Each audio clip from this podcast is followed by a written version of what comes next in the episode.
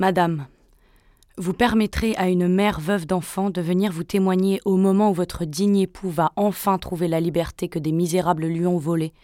Vous permettrez, dis-je, de me laisser vous féliciter du courage, de l'abnégation qui aura couronné l'œuvre de vrais Français. Oui, vous avez été courageuse, et avec mes fils jeunes, encore, je vous félicite. Comme moi, vous êtes mère, et c'est pourquoi j'ai mieux compris votre supplice. Mais courage, l'heure arrive enfin où la vérité entière va éclater, puissante, forte et majestueuse. Ce sera votre gloire. Madame, je suis une inconnue pour vous, mais j'ai eu à souffrir car, vous le savez, il a fallu endurer toutes les injures des lâches qui, lorsqu'on se plaît à considérer l'affreuse condamnation de votre époux, on se livre à vous traiter de lâche et de vendu.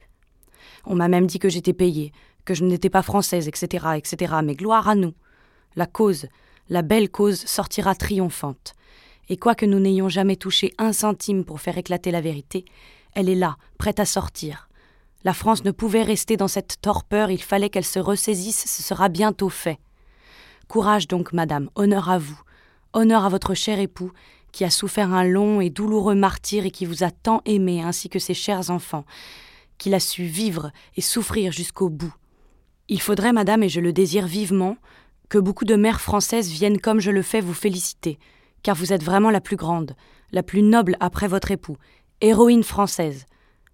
Veuillez agréer, madame, l'assurance de la haute considération et du plus profond respect que j'ai pour vous, ainsi que mes jeunes fils. Veuve Germain Combe.